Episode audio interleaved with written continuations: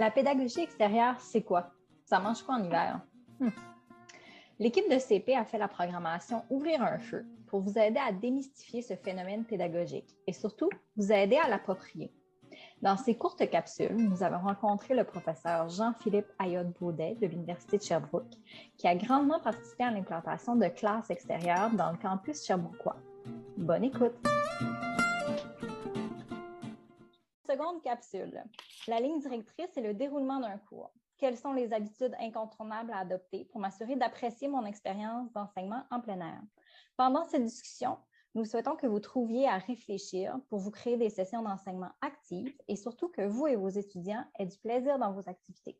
Donc, pour commencer la deuxième capsule, je vais vous poser la question suivante. Si on se met dans la peau d'un novice en enseignement en extérieur, euh, ce serait quoi le BAB pour euh, s'organiser, pour se préparer? Donc, si vous n'avez jamais fait d'activité, animée d'activité d'apprentissage à l'extérieur, ça peut être peut-être un enjeu de se dire qu'est-ce que je peux faire? Euh, L'activité que je fais souvent en formation, puis je l'ai même fait à distance, qui est assez intéressante. Je propose aux personnes enseignantes de, de prendre un certain temps à l'extérieur, puis de prendre trois photos en lien directement avec leur contenu euh, d'enseignement. Et euh, bon, si vous écoutez cette capsule-là, pensez à différents contenus que vous pouvez avoir pendant votre, votre session. Et euh, ce que je propose aux gens, c'est d'aller 5-10 minutes à l'extérieur, juste regarder, penser au contenu. Et je force les gens à me revenir avec trois photos. Et pour chacune des photos, il faut avoir une phrase descriptive qui va expliquer pourquoi on a pris cette photo-là ou qu'est-ce qu'on voit en lien avec les contenus c'est assez intéressant parce que quand on a fait ça avec des personnes formatrices à l'Université de Sherbrooke, on a trouvé plein d'idées auxquelles on n'avait jamais pensé. Je vous donne des exemples.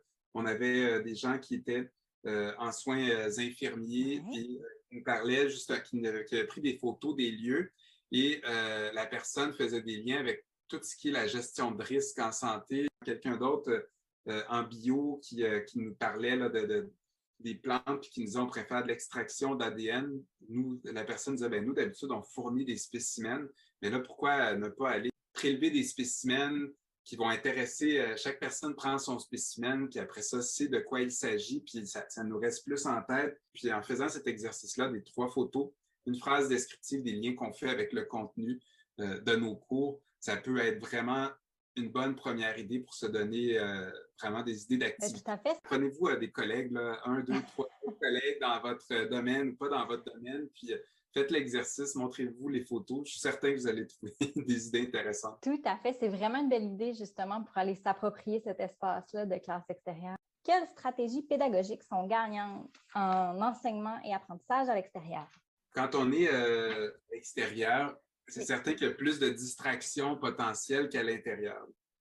Euh, il peut y avoir du vent, il peut y avoir euh, euh, le soleil qui est présent, etc. Donc, quand les étudiants sont plus autonomes, plus libres, et qui ont des tâches à faire, bien ça, c'est sûr que c'est gagnant. après, bien, je vous dirais qu'un incontournable, quand on est extérieur, c'est certain qu'il y a plus de distractions potentielles qu'à l'intérieur. Donc, si nos étudiantes, nos étudiants sont euh, majoritairement passifs en mode écoute, assis, c'est peut-être pas la meilleure solution. On va être encore plus sensible au bruit ambiant, on va être encore plus sensible à la personne au loin qui est en train de passer dans notre champ de vision. Quelles stratégies pédagogiques sont gagnantes en enseignement et apprentissage à l'extérieur?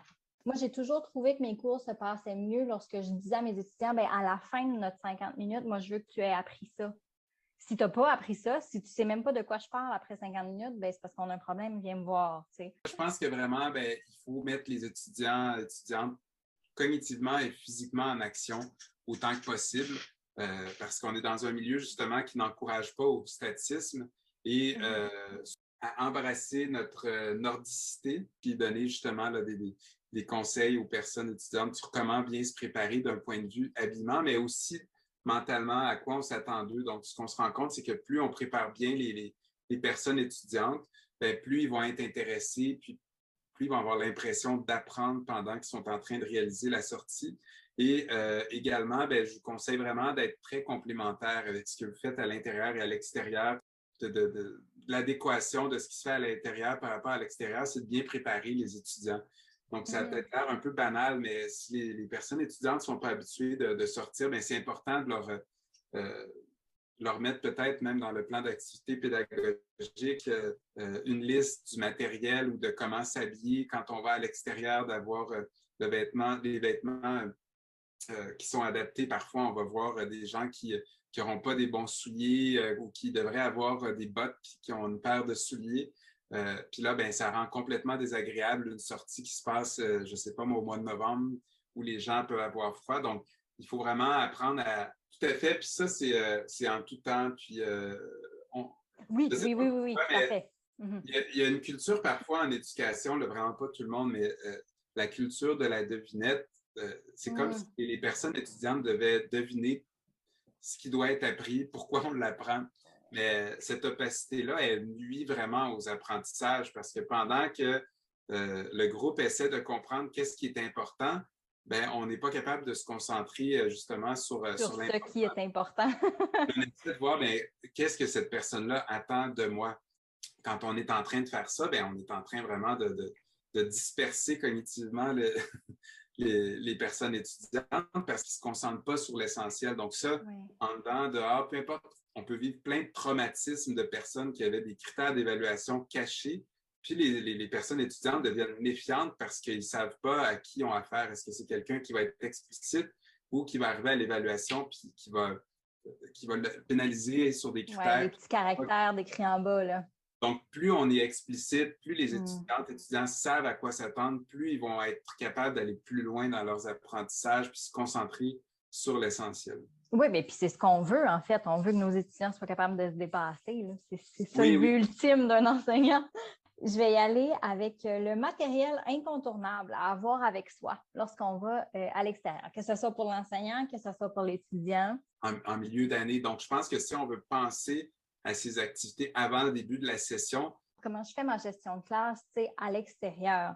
Je ne vais peut-être pas donner de matériel incontournable parce que ça mm-hmm. devient assez difficile. Euh, selon les matières. Selon les. Exactement. Par contre, je peux donner peut-être des conseils euh, incontournables. C'est mm-hmm. certain qu'il faut réfléchir euh, aux conditions météorologiques, au type d'activités qui vont être faites. Au, au, moment dans l'année. Donc, c'est certain que si vous enseignez la littérature, puis que vous voulez utiliser les milieux à l'extérieur ben, pour inspirer, ben, il va falloir euh, assurément penser au moment de l'année où on le fait. Donc, c'est certain que ça mhm. va être plus propice quand il fait encore chaud. Euh, écrire. Écrire avec des mitaines, non? Ben, exactement. C'est difficile. Les enseignantes, euh, enseignants qui font des activités de rédaction, par exemple, en français, nous disent ben, on, met ça plus en début puis en fin d'année. Puis tout ce qui va être plus passif ou contemplatif, euh, ben, ça, ça, va moins bien se faire par la suite là, quand on va être, euh, si on veut planifier quoi faire quand, penser au matériel puis au réalisme euh, du, matériel. Puis peut-être qu'on n'a pas besoin des mêmes outils à l'extérieur. Les étudiants ont tous un téléphone intelligent, donc ça peut nous servir prendre des photos, puis on revient en classe, on prend des notes, on, on, peut, on peut penser aussi un petit peu autrement pour voir comment on sert de, des outils numériques pour ben oui, ou justement, comme en littérature, au lieu de dire on prend des notes, ben on prend des notes peut-être plus vocales sur le téléphone. c'est justement l'intégration du numérique ne se met pas de côté parce qu'on est à l'extérieur. Non, tout à fait. Ça peut devenir un, mm. avantage. c'est un excellent exemple. Euh, mm. J'aimerais ça vous entendre sur ça. Clairement, euh, je proposerais peut-être qu'on parle de gestion du groupe parce que. c'est bon, ça me va, la nomenclature me va. Gestion du groupe. Je pense qu'il faut parler de gestion du groupe parce que ben, on n'est plus dans une classe. Je vais continuer avec euh, euh, concernant la gestion de classe. Je vous dirais que normalement, quand une personne est cognitivement ou physiquement engagée, mhm. quand une personne sait ce qu'elle a à faire, elle va être beaucoup moins susceptible de, de déranger. Et euh, ce qu'on constate généralement, c'est que les personnes qui sont euh, peut-être moins attentives à l'intérieur, mais quand on les engage physiquement puis davantage cognitivement à l'extérieur, ben, mobiliser leur énergie, ça va les aider à être plus concentrés. Parfois, c'est drôle parce qu'on se rend compte qu'il y a des, profils de personnes. Quand on est en action, puis qu'on a une tâche à accomplir, puis qu'on travaille euh, en équipe aussi, bien, souvent, quand on va être à l'extérieur, il y a une partie que je vais essayer de ne pas faire à l'extérieur. Puis quand je suis à mm. l'extérieur, euh, il faut que ça compte, puis ben, il faut que je sois conscient de, tout ce milieu-là. Puis c'est certain que, comme je vous disais, si les étudiants sont en mode écoute pendant 45-60 minutes à l'extérieur avec plein de distractions, mais c'est certain que la gestion du groupe va être beaucoup plus difficile. Je vous parlais là, de l'importance de, l'extérieur aussi pour utiliser des contextes concrets d'application. Mm-hmm.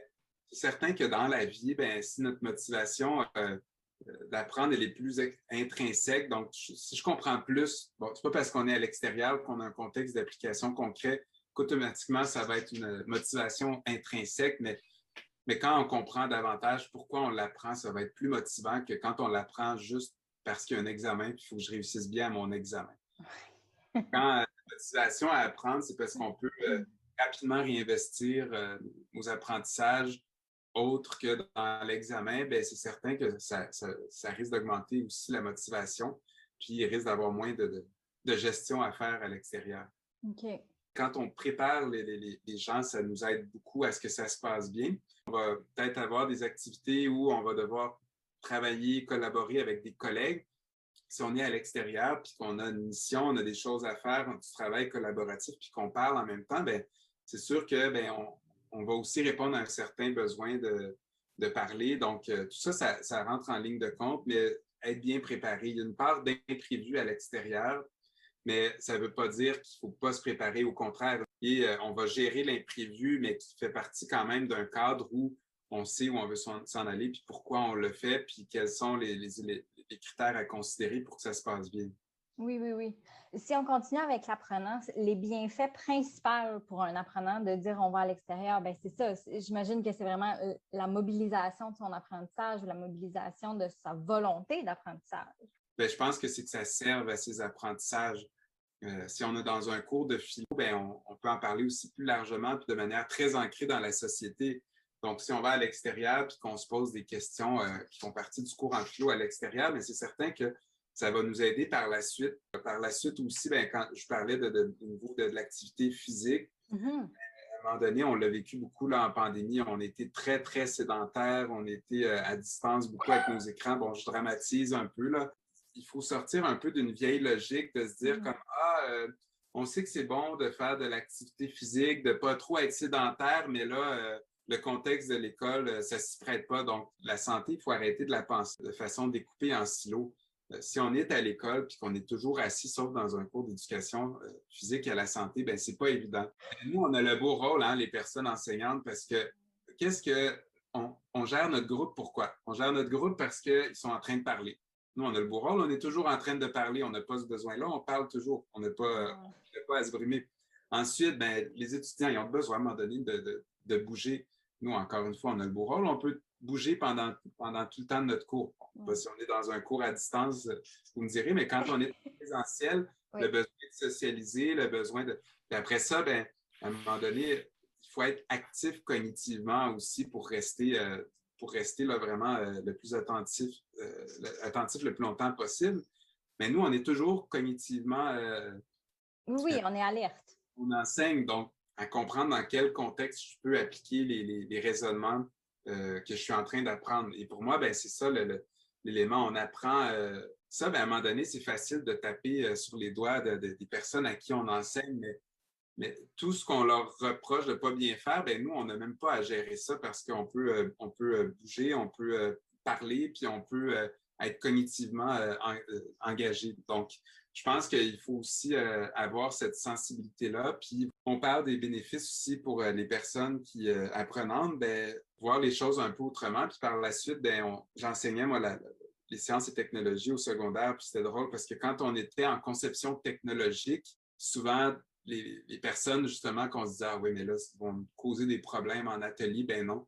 C'est les personnes qui réussissaient le plus, qui étaient motivées, qui étaient en train de réussir, puis qui essayaient de, faire des choses. Bon, évidemment, quand on leur demandait de, de toutes mettre leurs réflexions euh, par écrit pour, euh, pour euh, mettre sur papier leur processus, là où il n'y avait pas trop envie, peut-être ça aurait été bon d'avoir une évaluation à l'oral pour ne pas les, pénaliser par rapport par rapport à l'écrit, mais je pense que de varier euh, justement les contextes d'apprentissage puis les modalités pédagogiques, ça nous permet vraiment euh, de, voir aux étudiantes, aux étudiants se déployer dans différents contextes. je pense que ça contribue à l'équité en éducation puis à donner une chance euh, à tout le monde parce que quand on crée un modèle unique, on filtre.